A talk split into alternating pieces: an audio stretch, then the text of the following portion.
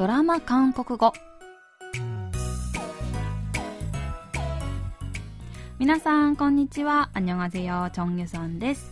KBS ドラマのセリフから日常生活で使える便利な言い回しを皆さんと一緒に勉強するドラマ韓国語。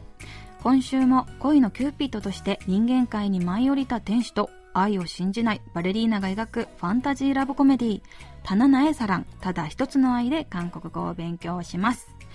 今日の一言は第32話からピックアップしてみましたそれでは今日のシーン聞いてみましょう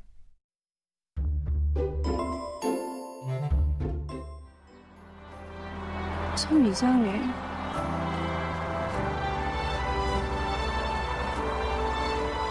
김단이랑 보낸 시간 고작 한 계절인데.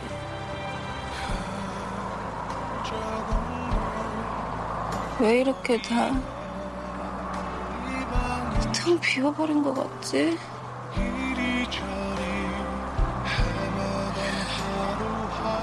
씩씩하게 살 거야. 그럴 건데. 가끔씩만 너 생각하면서 울게.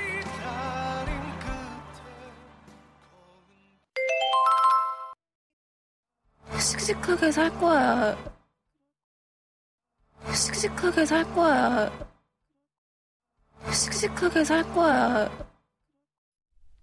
人間を愛した罪でこの世から消えるはずだった天使ダン。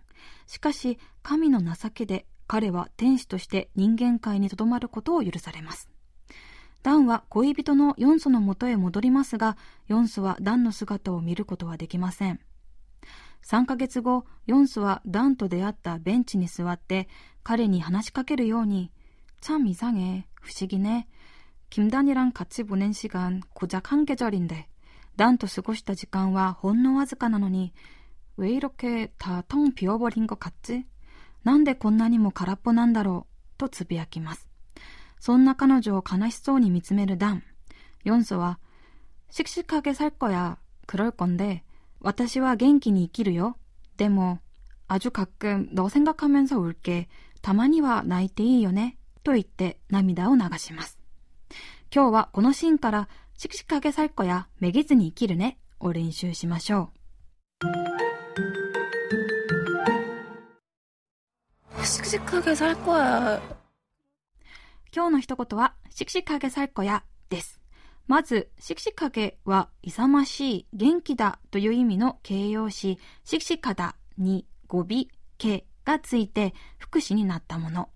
살こやは、生きるという意味の動詞、살だにするよという意味の文型、小屋がついたもので、しくしかげさるこやを直訳すると、勇ましく生きるよになります。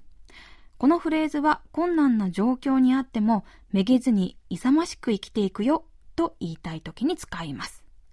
今日のポイントは、しくしかだなのですが、しくしかだを辞書で調べると、行動や態度が力強く、活気に溢れていると書いてあります。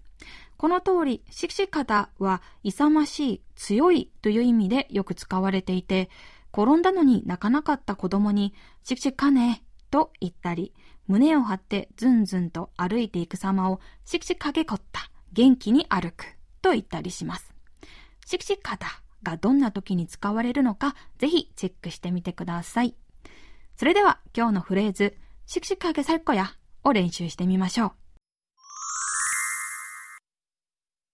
最終面接で落ちてしまった私。気持ちを切り替えるためにこの一言。しくしくあげさる子や、私はめげない。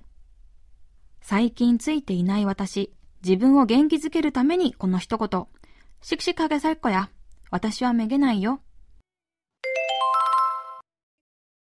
씩씩하게살거야씩씩하게살거야씩씩하게살거야